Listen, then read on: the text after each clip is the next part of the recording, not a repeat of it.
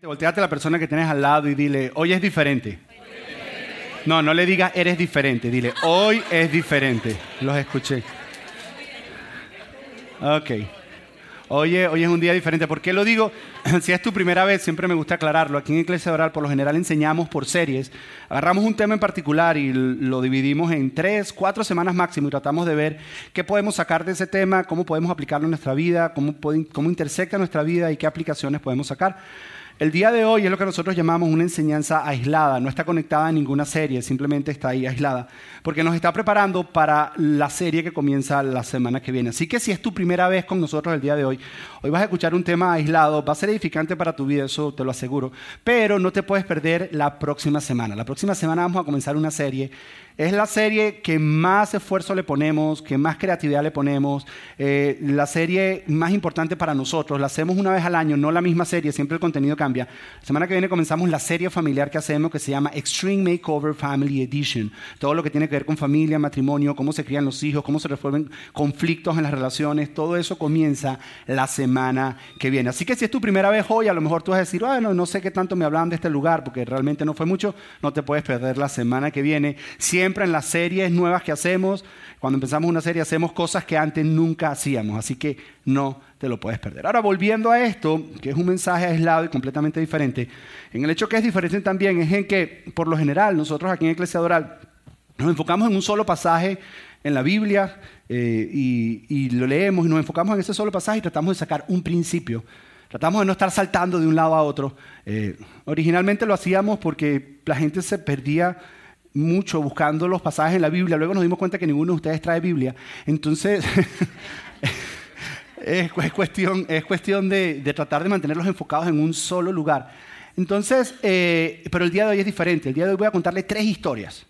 Son tres historias diferentes, las cuales se van a ir conectando unas con la otra, que cuando tú las escuchas a lo mejor parecieran que no, pero se van a ir conectando una con la otra y al final nos va a dar un principio y una aplicación que todos podemos hacer. Y este principio, esta aplicación nos va a preparar para la próxima semana. Entonces son tres historias, pero con esto tenga tu atención, que tal vez no están conectadas una con la otra, pero al final sí se conectan y nos dan un principio. Y después que nos dan ese principio, vamos a tener una aplicación, una aplicación que puede transformar nuestras vidas de una manera muy, muy real. Ahora, la primera historia ocurrió hace dos mil años aproximadamente en la ciudad de Antoquia, Pisidia. Antoquia, Pisidia es una ciudad y en esa ciudad había un hombre llamado Pablo y un hombre llamado Bernabé. Estos, Pablo era, tenía el llamado de parte de Dios o la, o la impresión de parte de Dios que su trabajo era hablarle a todo el mundo acerca de Jesús, ayudar a las personas a acercarse a Dios. Ahora, Pablo no siempre fue así. Los primeros días en la vida de Pablo, cuando lo encuentras en la historia, en cualquier libro de historia, no estoy hablando de la Biblia, en cualquier libro de historia, cuando te encuentras a este Pablo, lo encuentras que su hobby al principio era matar a los cristianos. Pablo era de los que llegaba a un lugar como este, nos agarraba a todos, nos metía preso o nos mataba, pero eso era lo que él hacía. Hasta que un día tiene un encuentro con Jesús y su vida es transformada. Y desde entonces, de ser el perseguidor número uno de la iglesia, se convierte en la persona que más iglesias plantó o más iglesias inauguró en su tiempo. Iglesias que ayudan a las personas a acercarse a Dios. Entonces Pablo y Bernabé habían sentido esto de parte de Dios de ir a hablar por todos lados acerca de este mensaje de Jesús para ayudar a las personas a acercarse a Dios. Y un día llegan a esta ciudad, Antoquia de Pisidia, y cuando están ahí van a una sinagoga. En ese momento no había iglesias como esto, sino lo que habían eran sinagogas. Ellos son de trasfondo judío. Y cuando llegan a la sinagoga, alguien en la sinagoga del equipo de bienvenida se dan cuenta que es la primera vez que estaban ahí. Así como cuando tú vienes por primera vez aquí y alguien te dice, ah, es tu primera vez. Eran pocas personas, en esta sinagoga caben aproximadamente unas 200 personas. Era su primera vez. Cuando Pablo está sentado, alguien del equipo de bienvenida se le acerca y le dice, tú eres nuevo, ¿verdad? Y Pablo dice, sí, nosotros somos nuevos. Y como aquí te preguntan por lo general, le preguntaron a él en aquel lugar, le dijeron, ¿de dónde vienes? Pablo le dice, yo soy de Tarso, pero estamos, estamos solo de paso. imagino que mientras estaban conversando, esta gente del equipo de bienvenida que lo estaban tratando también a Pablo en la sinagoga, la conversación se fue llevando y se fue guiando y le preguntaron, ¿alguna vez has estado en una iglesia antes? O sea, en una sinagoga como esta. Y Pablo le dice, sí, claro. ¿Y alguna vez has leído la Biblia? ¿Has leído la Torah? Y Pablo le dice, sí, yo estudio la Torah. ¿Estudia la Torah y con quién estudia? Y Pablo le dice, estudio estudié toda mi vida con Gamaliel. Y ahí se detiene el miembro del equipo de y le dice, espérate, ¿con Gamaliel? Espérate, Gamaliel, el famoso Gamaliel. Gamaliel era el maestro número uno del rabino número uno que enseñaba la Torah en la época de Pablo. Haber estudiado con Gamaliel era como haber ido a Harvard.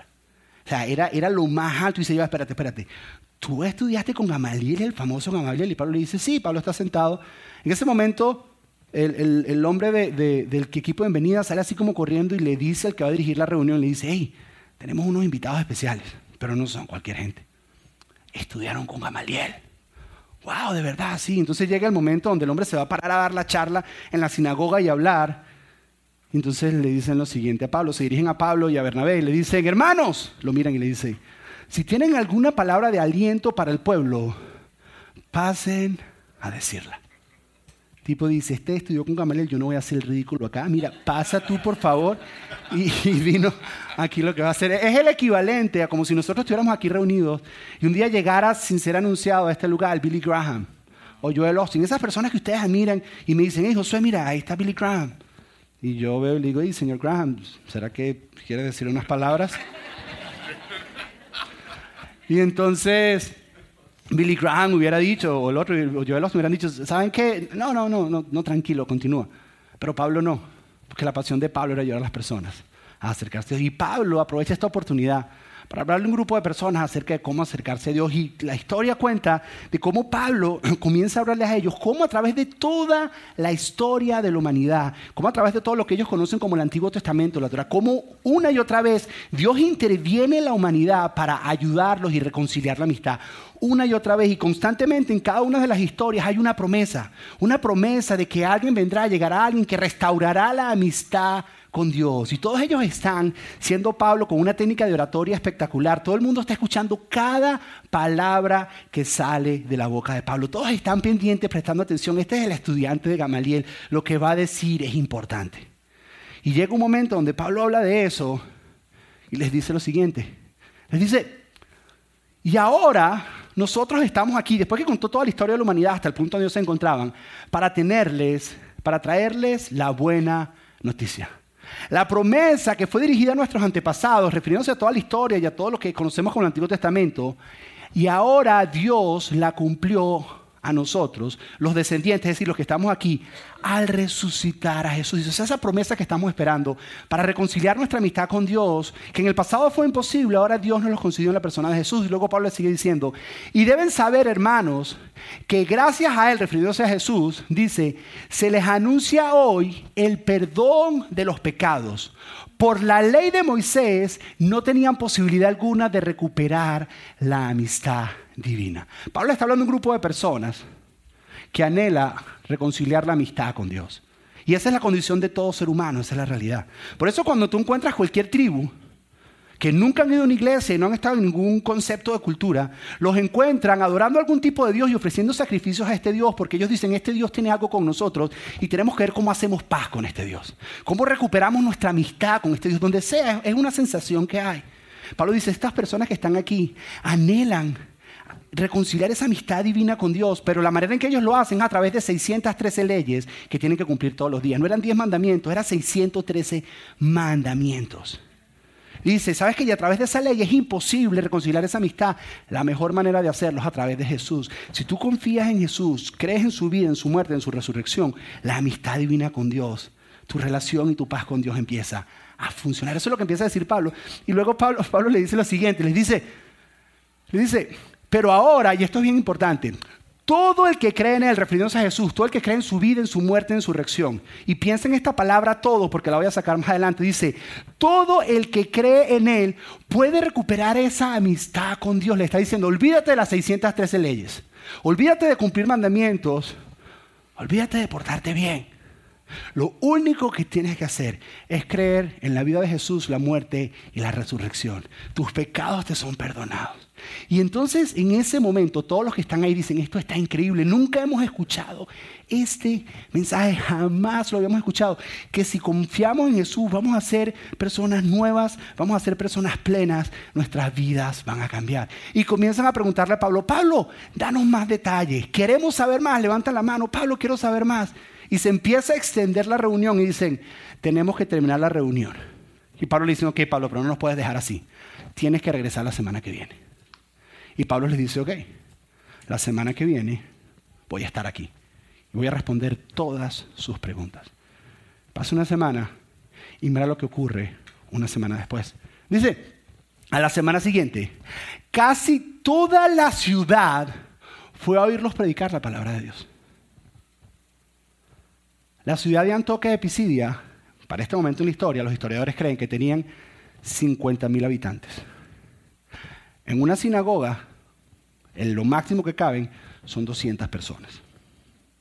Para que 50.000 habitantes, para que 200 personas inviten 50.000 habitantes de una semana a otra, cada uno de ellos tuvo que llevar 250 invitados. Es como si nosotros aquí, que somos aproximadamente ese número, la semana que viene cada uno de ustedes trajera 250 personas. Porque el mensaje que escuchan dice, ya va, espérate, espérate. Es que esta manera de acercarse a Dios, es que la gente necesita reconciliar esa amistad divina y, estar en paz con Dios. Y ahí se enseña ese mensaje que no es por portarse bien. Ese es el equivalente. Ese es el equivalente. Fue el punto que cuando llegaron se dieron cuenta que no iban a acabar en la sinagoga. Y movieron la reunión al anfiteatro de la ciudad. Es como si la semana que viene dijeran, ¿sabes qué? Yo les dijera, la semana que viene nos reunimos aquí. Porque cada uno de ustedes va a traer 250 personas, así que nos vamos al American Airlines Arena, porque ahí es donde vamos a caber. Ese es el equivalente de lo que ocurrió en una semana. Porque escucharon un mensaje y dijeron, yo le tengo que contar a los demás acerca de Jesús, acerca de su mensaje. Solamente habían escuchado de él una vez. No era que sus vidas habían sido transformadas, no, no. Habían escuchado este mensaje y dijeron, yo le tengo, que eran 50 mil personas en una semana. Ahora, hubo personas que no les gustó mucho, sobre todo los religiosos. A los religiosos les gusta cuando las cosas comienzan a crecer, cuando las cosas empiezan a salirse de proporción. Ahora, un paréntesis, cuando yo veo que pasaron de 200 a 50 mil personas, mi manera de pensar es, ¿y cómo hicieron con la logística?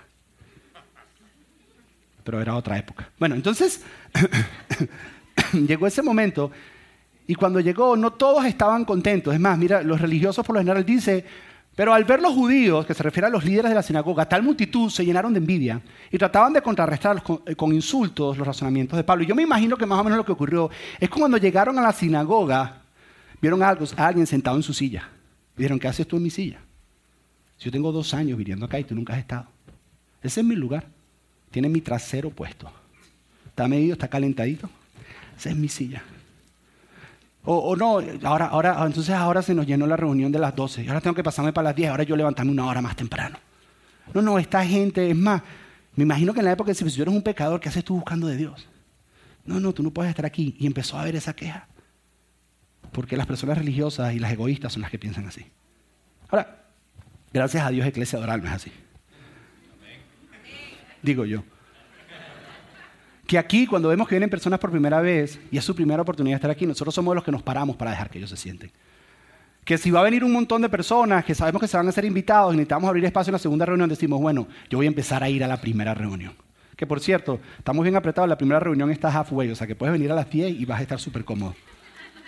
Y que tampoco es tan temprano, son las 10 de la mañana, ¿ok? Pero que somos de esos, que pensamos en el beneficio de aquellas personas que por primera vez están queriendo acercarse a Dios. Ahora, esto fue tan impactante que mira lo que dice la Biblia y mira cómo termina la historia. Dice, el mensaje del Señor se extendió por toda esa región. Todo el mundo llegó a escuchar acerca de cómo nos podemos acercar a Dios a través de Jesús. Fue, fue tan grave que los judíos, los líderes religiosos agarraron a Pablo y lo sacaron de la ciudad a pedradas. Dijeron, este hombre está revolucionando la ciudad. Y ahí termina la primera historia, pero te voy a dejar con una pregunta. Aquí vemos en la iglesia Doral como unas 200 personas, 250. ¿Qué nos detiene a nosotros de vivir esa experiencia? ¿Qué nos detiene a nosotros de decir, wow, yo tengo que contarle a las personas lo que significa vivir una vida con Jesús? Yo, yo tengo que contarle, yo tengo que invitar a personas y decirles, ven a ver. ¿Qué nos detiene a nosotros? Ellos no tenían redes sociales, no tenían smartphones. 250 cada uno yo no te voy a decir que traigas 250 la próxima semana, no te preocupes. Pero yo creo que la razón por la cual nos impide esto es porque no tenemos claro cómo invitar personas. No tenemos claro cómo decir a las personas, invitarlos a ser parte de esta vida, que en realidad la razón por la que estás aquí es porque Jesús ha cambiado tu vida. Entonces, ¿cómo podemos hacer para invitarlos de una manera que no sea, ¿cómo te puedo decir?, invasiva, ¿Qué es Josué? Entonces voy a agarrar con una Biblia bajo el brazo y le voy a decir a todo el mundo que es un pecador. Me voy a montar en un autobús y le voy a decir a todos. Y voy a sacar mi guitarrita y le voy a decir a todos. No. Entonces, para descubrir cómo invitar, quiero contarte otra historia. Pero esta historia que contó, para mí, el maestro de la invitación. Una persona que su vida era una invitación. Todo lo que esta persona hizo, invitaba a las personas a reconciliarse con Dios. Todo lo que él hizo, todo lo que él dijo, todo lo que él vivió, todo. Su vida, su muerte, todo lo que él hizo era para invitar a las personas a acercarse a Dios. Su persona, su nombre, Jesús. Un día Jesús estaba sentado en una mesa hablando con diferente, un grupo de personas y todas las personas estaban colgados de cada palabra que Jesús mencionaba. Cada pequeña palabra que Jesús mencionaba ellos estaban escuchando. Y cuando Jesús veía que la atención de todo el mundo estaba así sobre él, le decía, story time, es momento de contar una historia. Una de esas historias que nadie entiende, pero que por lo menos se llevan un principio. Una de esas historias que agarra conceptos súper complicados y los simplifico a algo que puedan comprender en el lenguaje que ellos tienen. Es hora de contar una parábola. Alguien le hace una pregunta y con esta parábola que Jesús empieza a contar, nos enseña a nosotros cómo podemos invitar personas. Porque Él vivió esto. Nos está enseñando a nosotros que para Dios, invitar personas a que se acerquen a Dios es muy caro al corazón de Dios. Y Jesús les responde. Y Jesús les dice, Jesús respondió con la siguiente historia. Un hombre preparó una gran fiesta y envió muchas invitaciones voy a hacer un paréntesis. Nosotros pensamos que cada reunión de nosotros, cada domingo, debe ser una fiesta. Por eso nosotros tratamos de hacerte reír, ponemos música que te gusta, que te sonrías, preparamos todo para que te sientas bien. Nosotros pensamos que las personas más felices son las que van, deben, deberían ser las que van a la iglesia. Por alguna razón hemos pensado que ir a la iglesia debe ser aburrido y debemos ser como amargados. Pero nosotros pensamos que los más felices, que si verdaderamente encontramos la vida, deberíamos ser las personas más felices del planeta. Eso, es lo que yo creo. Entonces, este hombre preparó una fiesta y envió un montón de invitaciones. Y luego, luego continúa diciendo, y dice, dice, cuando el banquete estuvo listo, envió a su sirviente a decir a los invitados, vengan al banquete que está preparado. ¿Ves? Cada domingo nosotros hacemos una fiesta y aquí todo está preparado. Nosotros nos tomamos en serio todo lo que hacemos. Que el banquete está listo significa que la música estaba lista, la decoración estaba lista, los que iban a servir las mesas estaban listas, la música estaba lista, la comida estaba lista. Cada domingo cuando tú vienes acá todo está listo. Nosotros nos tomamos bien en serio lo que hacemos. Lo evaluamos todo. Y tratamos de hacer un lugar desde que comenzamos donde era fácil invitar personas. Es más, la razón por la que muchos de ustedes están aquí es porque alguien los invitó. Y tal vez la primera vez que viniste era la última oportunidad que tú le estabas dando a Dios o a cualquier iglesia. Por experiencias que habías tenido en el pasado. Y nosotros quisimos hacer un lugar donde para ti fuera fácil invitar a tus amigos donde iba a llegar a un lugar donde iban a encontrar a Dios de una manera relevante y aplicable en sus vidas y que no iban a vivir nada extraño, pero que se iban a encontrar con Dios. Y eso es lo que hemos hecho, nos hemos querido asociar con Dios en eso. Y necesitamos que te asocies con nosotros. Tienes que entender que cada domingo que tú vengas acá, cada domingo, todo está listo, todo está servido, todo está preparado. Para cuando tú traigas tus invitados, se van a sentir bien, así como tú te has sentido todo este tiempo. Entonces, todo estaba listo y este hombre sale y empieza a llamar a los invitados. Y le pasa lo mismo que te pasa a ti y a mí. Mira lo que ocurre. Dice, pero todos comenzaron a poner excusas. ¿Alguna vez tú has tenido tu lista de personas y todos te comienzan a poner excusas? Mira, las excusas que comenzaron a poner. A lo mejor se parecen un poco a las excusas que te han dado a ti.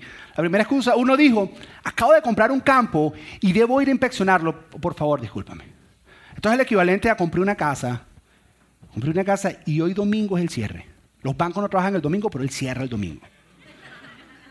Hoy domingo el cierre, así que discúlpame, perdón, para la próxima nos vemos. Ah, ahora, ahora el próximo, el próximo dijo, otro dijo, acabo de comprar cinco yuntas de bueyes y quiero ir a probarlas. Por favor, discúlpame. Esto es lo más tonto. Esto es el equivalente a decir, me acabo de comprar una moto nueva y la voy a probar hoy. Entonces, discúlpame. No puedo ni lunes, ni martes, ni miércoles, ni jueves, Es el domingo que la tengo que probar. Y luego el otro. La próxima excusa es una excusa que todos los hombres entienden. Pero somos lo suficientemente inteligentes para no decirla. todos los hombres entendemos esta excusa cuando este hombre la dice, pero entendemos que cometió un error de novato, porque eso no se dice. El primero dijo, tengo una casa, tengo un negocio. El segundo dijo, no, tengo una moto nueva. Y el tercero dijo, acabo de casarme, no puedo ir. El tipo está comenzando el matrimonio y le está echando la culpa a la mujer. Eso no se hace.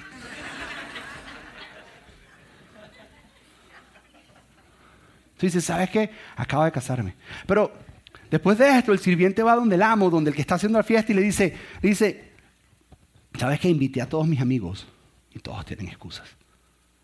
No sé si te ha pasado a ti alguna vez que tienes tu lista de cinco personas que te decimos, piensa en tus cinco personas, escríbelas en tu papelito, vamos a estar orando por ellas. Y las empiezas a invitar y uno por una tiene excusa y te dicen, no, no puedo, no, no puedo, no, no puedo. Y llega un momento que nos frustramos y decimos, yo traté, pero, pero todos tienen excusa. Todos, yo, yo traté, pero todos. Entonces nos frustramos y dejamos de invitar. Porque es que todos tienen excusa. Ahora recuerda que cuando Pablo dijo, dijo que todo el que en él cree, la pregunta es para ti, ¿qué significa todo? Porque para muchos de nosotros todo son nuestros amigos nada más. Para otros todos son las personas que se parecen a nosotros. Entonces en este momento, en la historia que Jesús está contando, Él quiere ampliar el todo de nosotros. ¿Qué significa todo para ti? Porque para Él todo dice, ya yo invité a todo el mundo. ¿Quién es todo el mundo? Esos tres amigos que Él tenía. Pero ¿qué tal si alrededor de tu vida hay personas que se están intersectando y que tú tienes una influencia en la vida de esas personas y no sabes que están entrando en tu camino para que tú los puedas impactar eternamente. Entonces, para ampliar el todo de él, el amo le dice, ok, ya buscaste a tus amigos, quiero que pienses un poquito más allá. Ahora quiero que vayas a toda persona que veas hambrienta, lisiada y en necesidad. ¿Qué está queriendo decir? Personas que necesitan de Dios. ¿Qué tal si tus amigos están bien y a lo mejor no es el tiempo de que ellos escuchen? Pero ¿qué tal si en el camino te vienes encontrando personas que necesitan un poco más de Dios? ¿Por, qué no le entiendes la invitación a ellos? Y el siervo sale corriendo y empieza a invitar a todo el hambriento que encuentra. A todo el lisiado, a todo el necesitado. Y regresa corriendo donde el amo y le dice, muchas personas están viniendo. Muchas personas, pero hay un problema. Todavía, todavía hay espacio para la fiesta. Y el amo dice que fuiste a tus amigos, fuiste a los que viste necesidad Quiero que entiendas que todo significa todo. Ahora te voy a decir a quién vas. Y le dice lo siguiente, le dice, entonces su amo le dijo, ve por todos los senderos y detrás de los arbustos y cualquiera que veas. Ahora, no son solo tus amigos, no son solo el que está en necesidad. A cualquiera que te encuentres, dice, a cualquiera que vea, insístele que vengas para la, porque quiero que la casa esté llena, porque está preparado todo. Tú dices, ¿sabes qué? A cualquiera que vea, insístele. Esta palabra insístele significa amárralo, mételo en la maleta de tu carro y tráelo obligado. No, mentira, eso no es lo que significa. Algunos se lo tomaron en serio. Insístele. Significa lo siguiente, significa que tú lo invitas con tal convencimiento y con tanta pasión. Con tanta ganas lo invitas que la persona dice, yo no sé qué es, pero yo tengo que ir a ver eso que está pasando ahí. Eso es lo que significa insístele. ¿Sabes qué? Yo, yo, no sé qué es, pero yo tengo que ir a ver. es, como cuando invitas a alguien a ver una buena película. Dices, es que tienes que ver esa película. Es que no, es que no te la puedo contar. es que tienes que ir. Llega el punto que dice, es más, yo te invito a la entrada, vamos los dos. O cuando voy a un buen restaurante y se lo recomiendas a alguien y dices, no, es que, es que la carne que hacen ahí.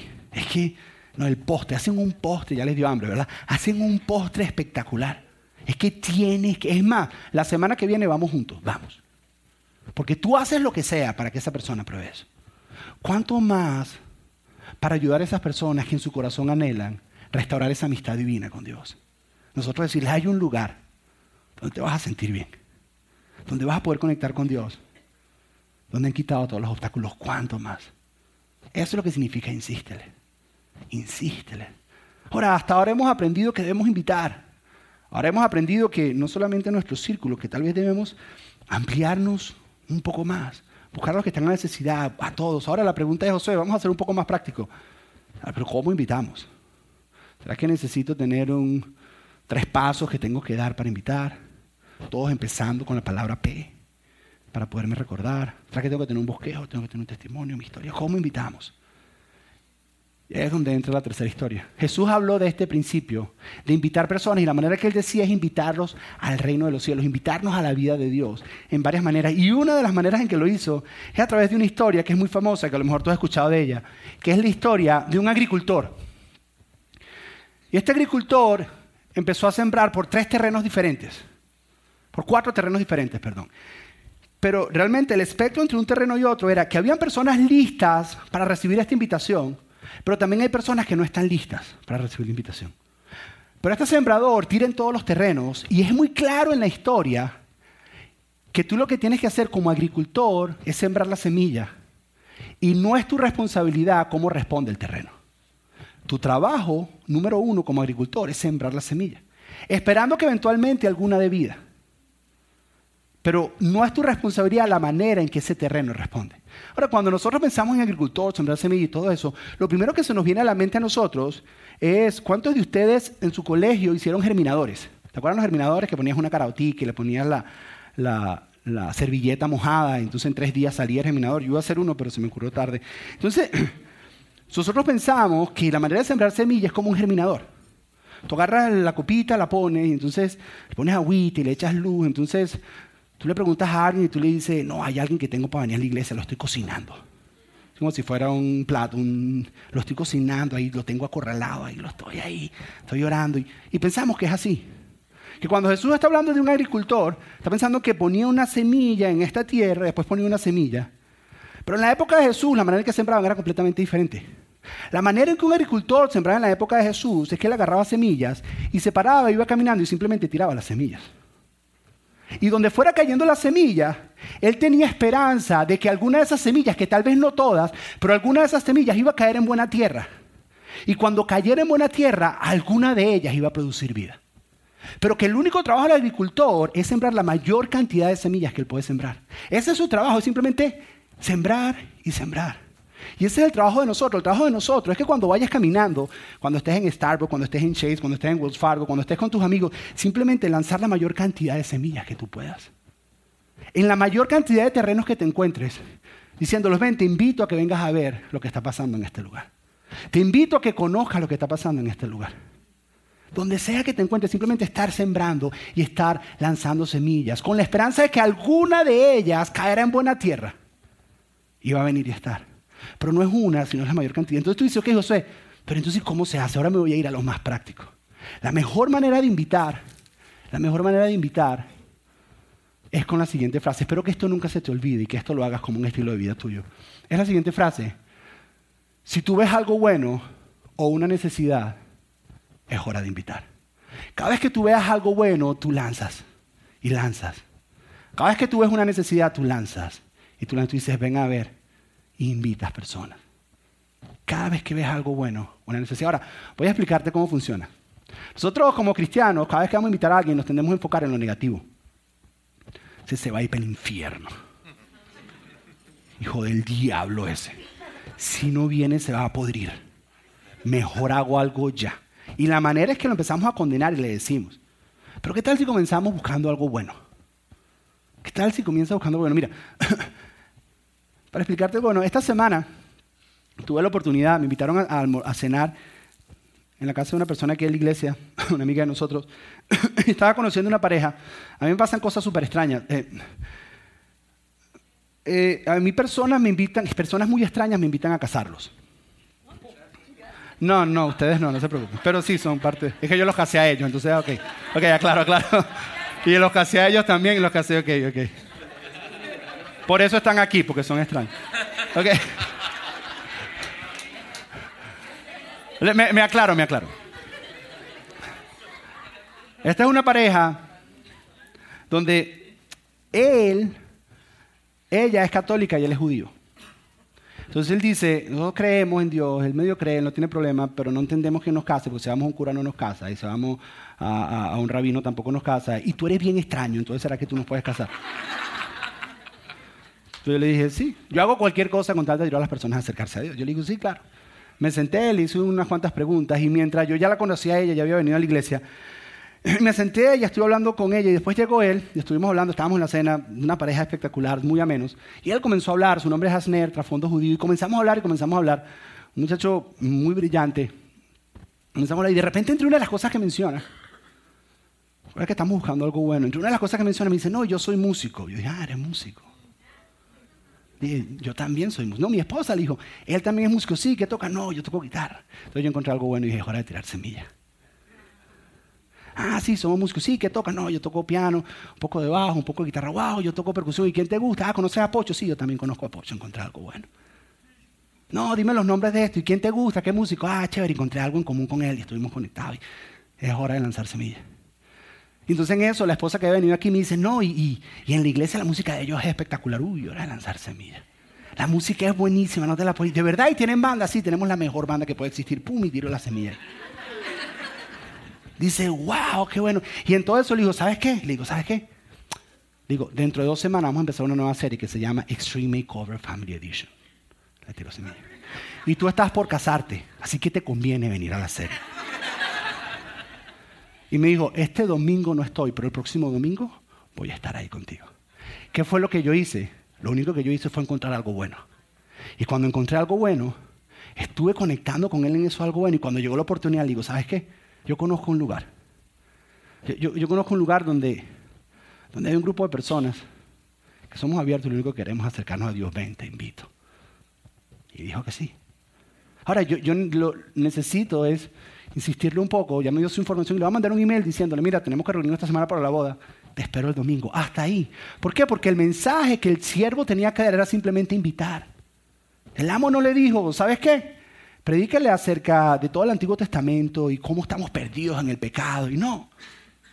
Lo único que tenían que hacer era invitar. Ahora, eso es lo bueno. Ahora, tienes que encontrar algo bueno pero también tienes que encontrar una necesidad. Tú debes estar buscando y caminando bueno, pero debes estar buscando necesidades. Ahora, la necesidad nosotros la definimos en tres cosas. Cuando una persona te dice, no estoy bien, no sé qué hacer, o no soy de acá. Cuando estás hablando con una persona y te dice, mira, no, no estoy bien. Tú agarras así y tú le dices, no estás bien. Mira, yo conozco un lugar donde hay un montón de gente que no están bien. Están mal de la cabeza, van todos los domingos a escuchar a un loco hablar que se para y tira semillas al piso. No estamos bien de la cabeza. Pero sabemos que tenemos nuestros problemas y los hablamos sabes que nuestras vidas están cambiando. Sabes que nos estamos acercando a Dios. Sabes que te invito en la próxima semana. ¿Ves? Cuando Él te dice que no está bien, entonces tú dices, sabes que este es momento, te extiendo mi invitación. Ven a ver. Cuando alguien te dice, no sé qué hacer, es cuando una persona está viviendo una transición en su vida. En los momentos de transiciones en nuestra vida es cuando más le pedimos a Dios porque no sabemos qué viene adelante. Es por eso que las personas las parejas jóvenes cuando no tienen hijos, ellos están felices y no quieren saber nada de Dios hasta que tienen hijos. Dicen, necesitamos a Dios. Y empiezan a buscar a Dios, porque antes no les importaba a Dios, pero ahora que tienen hijos sienten la responsabilidad de enseñarles acerca de Dios a sus hijos. En el momento de transición, y una de las transiciones más fuertes es la tercera, cuando dices no soy de acá. Y esta es una de las ventajas más grandes que tenemos nosotros, porque mucha gente de nuestros países viene acá, a estar acá y dicen no soy de acá y se siente extraño, necesita un lugar que se siente en familia. Eso me pasó a mí el día de ayer. El día de ayer me tocó tomar un Uber y no hay nada más espectacular para mí que tomar Uber. Por las conversaciones que tienes en Uber. Te sientas a hablar y, entonces es súper extraño. Entonces empiezas a hablar y siempre la conversación es lo mismo. No, yo hago Uber part-time, no es mi trabajo, usted simplemente me ayuda y siempre es la misma conversación. es súper ameno. Y ayer me tocó montarme con un hombre llamado Jacob que se escribía rarísimo y cuando vi el nombre dije, este man es venezolano como sea. me monté, empecé a hablar con él y empezamos a hablar, no, yo en Venezuela tenía dos meses de haber llegado aquí. Está en un momento de transición, dicen, no soy de acá, todavía no me siento de acá. Estaba recién llegado, se acaba de mudar hace un mes para el área de Kendall. Estábamos nosotros, yo estaba ahí hablando con él, y entonces le preguntó qué hace, él hacía real estate allá, va a empezar a hacer real estate acá, pero el part-time, y yo simplemente hablando con él buscando algo bueno, buscando una necesidad. Entonces yo estoy simplemente conversando y conversando y conversando. Y pasa algo siempre bien extraño en estos tipos de conversaciones porque yo les hago preguntas hasta que llega la pregunta donde ellos me dicen, ¿y tú qué haces? Ahora, es bien interesante porque cuando ellos no saben qué yo hago, muchos de ellos van manejando y hasta groserías dicen. Y bla, bla, bla, y le tocan la corriente delante, y toda la gritería y toda la cosa. Me dicen, ¿y tú qué haces? Yo le digo, yo soy pastor. No dicen una grosería en todo el viaje. Van manejando así, se sientan derechitos así, empiezan a caminar derechitos. Le dan paso a la gente y todo, o sea. Entonces yo le digo, yo soy pastor. Y me dice, ¿tú eres pastor? Sí, ah, ¿de qué tipo de iglesia? Entonces le empiezo a contar. Pero yo sé, yo sé que está habiendo una transición, yo sé que no es de acá. Entonces empiezo a tirar semillas y le digo, ¿sabes qué? Nuestra iglesia es diferente. Entonces empieza a contar, él es de Barquisimeto, y cómo había una iglesia en Barquisimeto donde él escuchó algo, y le dije, algo parecido, tienes que venir a ver. Le dije, ¿sabes qué? Habemos un grupo de personas que muchos están también como tú, que están llegando, pero ¿sabes qué vas a sentir en ese lugar? Vas a sentir familia, vas a sentir comunidad. Una persona que tiene esa necesidad yo simplemente lo que hice fue lanzar y lanzar. Y en ese momento él me dice, yo le dije, ¿sabes qué? Dentro de dos semanas tenemos una serie. Se llama Extreme Makeover Family Edition. No te la puedes... Y me dijo, en dos domingos estoy allá. Me dio su tarjeta, me dijo, escríbeme un email y recuérdame. Quiero estar contigo allá. ¿Qué fue lo que yo hice? Yo simplemente busqué algo bueno y busqué una necesidad. Simplemente comencé a invitar. Porque cada vez que tú buscas algo bueno, cada vez que tú buscas una necesidad, siempre se te va a presentar una oportunidad para invitar a alguien. Siempre se te va a presentar una oportunidad para invitar a alguien. Entonces, ¿qué es lo que quiero decirte con esto? Estamos a punto de entrar en una de las temporadas más espectaculares en Iglesia Doral en esta época del año. La gente está muy sensible a empezar a ir a una iglesia en esta época, en el otoño. Son las mejores series que hacemos. Tenemos Extreme Makeover, tenemos At the Movies, tenemos una gran cantidad de series. Y lo que quiero es que no solamente para la próxima semana, sino por toda esta temporada, estés constantemente buscando algo bueno, buscando necesidades y comenzar a invitar personas. Porque no sé si tú entiendes que con una invitación tú puedes cambiar la eternidad de una persona. El destino eterno de una persona se puede cambiar solo con una invitación. Que te extiendas más allá de tus amigos, que busques la necesidad y que tal vez vayas más allá y busques algo bueno de qué hablar y conectes. Ahora, ¿sabes qué es lo más interesante? Mira, empezamos con la historia de Pablo en Antoquia de Pisidia. Ahora, la pregunta es, ¿por qué Pablo terminó en Antoquia de Pisidia? ¿Qué lo hizo llegar a Pablo hasta Antoquia de Pisidia? ¿Qué lo hizo llegar ahí a Pablo? Pablo había sentido ir a llevar el mensaje de parte de Dios a este lugar. No a este lugar, perdón, a todos los diferentes lugares del mundo. Y en su primer viaje se encuentra con un gobernador. Es bien interesante porque la Biblia dice que es un gobernador inteligente. Y le dice a Pablo, necesito saber acerca de ese mensaje de Jesús que tú das. Y Pablo lo empieza a enseñar en ese momento la Biblia no lo llama Pablo, sino lo llama Saulo. El nombre de él era Saulo, era el nombre famoso en los judíos. Se le conoce como Saulo de Tarso. Entonces, él es Saulo y le dicen, Saulo y Bernabé salen y empiezan a hablarle a este gobernador.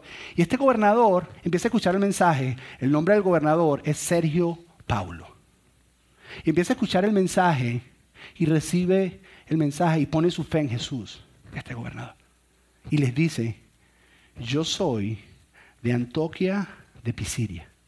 Y toda la gente de mi tierra natal necesita escuchar este mensaje. Así que por favor les suplico que vayan a llevar ese mensaje.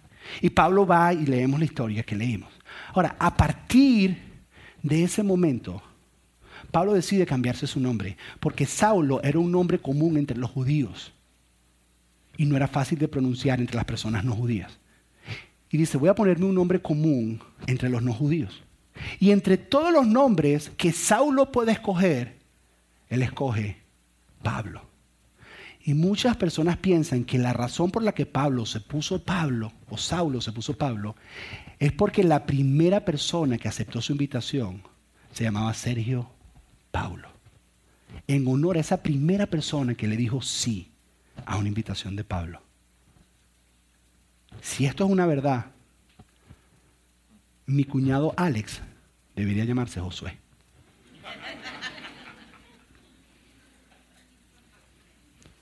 Pero te hago una pregunta. De seguro alguien debiera tener tu nombre.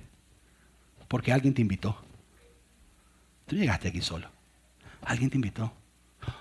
O tal vez, tal vez tú debieras tener el nombre de alguien porque tal vez tú has invitado a alguien. No hay nada más espectacular que asociarte con Dios en aquello que es lo más importante para Dios, que es reconciliar a las personas con Él. Yo veo la cara de ustedes. Yo, veo algunos de ustedes que traen invitados.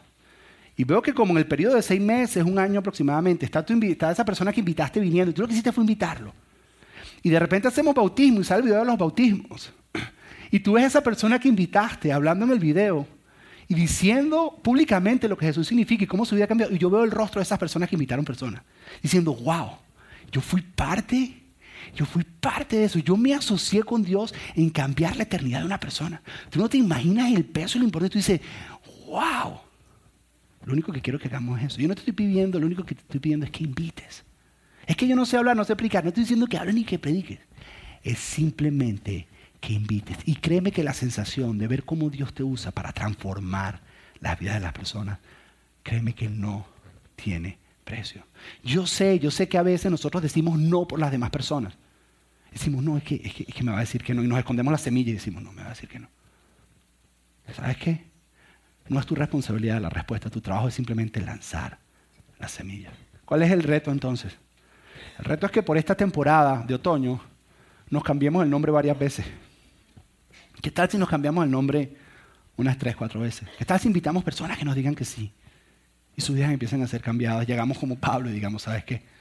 Entonces mi nombre ahora es. ¿Qué tal si hacemos eso? Pero la manera de hacerlo es lanzando la mayor cantidad de semillas que podamos. Sí, enfócate en tus amigos, pero entonces busca necesidades, o está atento a buscar cosas buenas y mandar. Y no solamente esta semana, esta semana es súper importante. ¿Por qué? Porque estamos comenzando una nueva serie. Pero durante todo el otoño y cuando estemos en, invierno, que hacemos una serie de Navidad, que esto se vuelva un estilo de vida de nosotros. Porque cuando hicimos este lugar, nosotros dijimos, no vamos a hacer una iglesia más, vamos a hacer una iglesia donde es fácil invitar personas y las personas puedan acercarse a Dios. Y eso es lo que hemos hecho. Y ha funcionado, por eso muchos de ustedes están aquí. Entonces, ¿qué queremos hacer? Bien fácil, nosotros queremos darte algunas semillas para que lances. La semana pasada entregamos unas y hoy tenemos otras que nos quedan y son tarjetas como estas.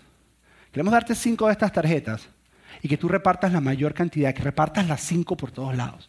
Donde sea, cada vez que veas algo bueno, cada vez que veas una necesidad, simplemente invita. Es como si yo viera, yo, no la tenía cuando hablé con, con, el chico judío, pero en el momento que le digo, le digo, ¿sabes qué? Te invito, mira, aquí está, no puede faltar. Cuando estoy con el hombre de Uber, decirle, mira, toma, aquí está, no puede faltar. Simplemente dejar esta semilla ahí. Entonces, si tú no tienes tarjetas, si todavía te quedan de la semana pasada, no entiendo por qué te quedan, de verdad no las deberías tener, pero bueno, eso es parte de otra historia. Pero si tú no tienes y quieres agarrar tarjetas para invitar para la próxima semana, simplemente levanta tu mano ahí donde estás y te van a hacer llegar tarjetas. Si no levantas tu mano después que esto que dije yo hoy es imposible que yo te persuida o, te, haga entender lo importante que es invitar personas. Levanta tu mano y te van a hacer llegar tarjetas. Y simplemente donde veas algo bueno, donde veas una necesidad, simplemente ve e invita a personas. Créeme que lo que vamos a estar haciendo la próxima semana, levanta tu mano, manténla arriba, no te canses. Simplemente manténla arriba, van a llegar a ti en algún momento. Levanta la mano ahí donde estás, no hemos terminado, me falta otra semilla más que ya les voy a decir, donde otra semilla que vamos a usar esta semana. En la primera reunión estaba el manager del hotel aquí, que él asiste aquí, cuando me veía tirando las semillas, los ojos le hacían así. Le iba a dar un tic nervioso al pobre. Ok. La segunda, aquí falta alguien por tarjeta, aquí al frente hay alguien, hay dos, tres personas. Ok, ¿no hay más? Ok, la segunda, ah, ya tienen algunas. Segunda semilla que te vamos a dar. El día de mañana va a salir una, una de las maneras de esparcir cantidad de semillas a través de las redes sociales. Lo que es Facebook e Instagram tiene un alcance que otras cosas no tienen. La semana que mañana, perdón, va a salir un video que lo produjimos aquí en la iglesia de gente de ustedes diciendo por qué debes venir a este lugar. Se llama 10 razones por las que la gente no va a la iglesia. Y a cada una de ellos le respondemos cómo nosotros aquí en Iglesia lo hacemos. Son, son gente de aquí de la iglesia dando esas respuestas. no es lo que quiero que hagas es que cada vez que tú veas ese video en Facebook, le hagas share, le hagas like, lo compartas por todos lados, lances semilla por todos lados cada vez, proponte hacerlo una vez al día. Simplemente compártelo, compártelo, compártelo. Por email te vamos a mandar el link para que lo compartas y lo compartas. Porque es algo número uno que la gente no está acostumbrada a ver de parte de una iglesia y dice, wow, yo, yo quiero saber qué están haciendo en ese lugar, porque ese lugar se ve bien. Entonces, compártelo lo más que puedas hacer. Y el reto para la semana que viene es invitar, lanzar la mayor cantidad de semillas que puedas pero por lo menos insístele a uno. A una persona, que tú digas, ¿sabes qué? A una persona le dices, ¿sabes que el lugar es demasiado bueno? Yo voy y te llevo. Y después te invito a almorzar si es necesario. El pastor paga, no mentira, el pastor no paga. Pero haz lo que tengas que hacer para tener esa persona. Hay una persona que tal vez tú tienes en tu mente que tú dices, esa persona necesita escuchar de esta serie. ¿Alguna, ¿Alguna vez tú has estado aquí en una enseñanza y tú dijiste, uy, Luisito debiera estar aquí. Él debiera escuchar eso. ¿Sabes qué significa? Que la próxima semana debieras traer a Luisito para que escuche. ¿Entiendes? Entonces, invita a la mayor, pero a uno o a dos, tráelos. Ahora, voy a, voy a hacerte bien sincero. Voy a hacerte bien sincero. Acuérdate que había que salirnos un poco de la zona de comodidad. ¿Cuántos van a invitar personas la semana que viene? Levanten la mano. ¿Y cuántos de ustedes se atreverían y harían un esfuerzo para atraer a esas personas a las 10 de la mañana? Levanten la mano. ¿Hasta qué punto estarías capaz de incomodarte? Porque si invitamos a una persona más aquí no cabe. ¿Cuántos dicen, sabes qué? Me voy a levantar una hora más temprano, dos horas más temprano y los voy a traer a las 10? A ver, levanten la mano conmigo todos los que venimos a las 10 la semana que viene. Miren, miren, y miren, miren cómo los agarro. La vez pasada, no, es que las 10 es muy temprano, mentira. La vez pasada que hicimos esto, hicimos una reunión a las 9 y media y le regalamos desayuno a todos ustedes y toditos vinieron. toditos vinieron, o sea que no es muy temprano. Lo pusimos media hora antes para decir, algunos se van a echar para atrás. Estaba esto lleno así que yo decía, ¿y ahora qué vamos a hacer? Se estancó el buffet, no había suficiente huevo para la gente, no había tocineta. Todos vinieron. Ese día entendí por qué Jesús multiplicaba los alimentos y por eso las multitudes lo seguían. Entonces no me digan, no, es que es muy temprano. Mentira, que si te regalo comida, yo digo, no, mira, sabes que la semana que viene regalamos desayuno, todos ustedes están aquí. ¿Me entiendes? Entonces, invita. Y, ojo, y si tú no vas a traer invitados, te suplico, no, no, no, venga, no, te suplico, no, no. Te suplico que vengas a las 10 para que abras espacio a otros invitados que van a venir a las 12. Si tú dices, no, sabes que yo no tengo invitado porque eso de tirar semillas, eso se veía como un ridículo ahí tirando semillas, ya, a mí me da pena. Lo respetamos, aquí no te obligamos a nada. Pero si no, haz un esfuerzo y la semana que viene ven a las 10, o por la serie ven a las 10. La reunión de las 10 es espectacular. Es, es bien, bien chévere. No hay ninguna diferencia entre una y otra. Ninguna, es exactamente lo mismo. Lo único que tú duermes más, es lo único, pero exactamente lo mismo. Además, a las 10 sale a las 11 y media, todavía puedes comer brunch aquí a la salida, puedes, puedes salir, puedes ir a la playa, puedes hacer un montón de cosas, tienes todo el resto del día. Entonces, el reto es, tira la mayor cantidad de semillas e insístele a uno. Acuérdate, amarrarlo, meterlo en la maleta y traértelo. No, mentira. Ser bien apasionado en la manera en que lo invitas. Y créeme, créeme, que vas a ser parte en transformar la eternidad de alguien. Cierra tus ojos ahí, vamos a orar. Padre, gracias Señor. Gracias por tú primero invitarnos a nosotros a tu historia donde tú eres el protagonista. Y nosotros somos simplemente actores de reparto. Y te pedimos que durante esta temporada, Señor, este otoño, esta sesión que comienza en la iglesia, con todo esto que tenemos preparado, que hemos preparado un banquete para recibir a todas estas personas. La música está lista, la comida está lista, la decoración, todo está listo. Y estamos enviando invitaciones que muevan los corazones de esas personas y que esas semillas que caigan en la tierra fértil, Señor, empiecen a dar vida y empiecen a venir esas personas. Permítenos cambiar nuestro nombre varias veces en esta temporada. Permite que Albertos cambien a Luis, que Marías cambien a Claudia Permítenos cambiar nuestro nombre porque alguien diga sí a nuestra invitación. Permítenos un día estar sentados y ver a una persona publicarmente, declarar públicamente su fe en Jesús y su vida transformada. Y nosotros decir, wow, yo fui, yo fui parte de eso y lo único que hice fue invitarlo a estar en este lugar. Permítenos asociarnos contigo en este ministerio que tú llamas la reconciliación. Eso es lo que te pedimos, Dios. Qué honor y qué privilegio. Y a los que nos da un poquito de vergüenza, danos el valor, Señor. Que entendamos que lo único que tenemos que, tenemos que hacer es invitar sin preocuparnos cómo responde el terreno. Lo único es invitar y dejarlo ahí con la esperanza que eres tú quien produce la vida y que eres tú quien produce el cambio. Te pedimos esto en el nombre de tu Hijo Jesús. Amén y amén.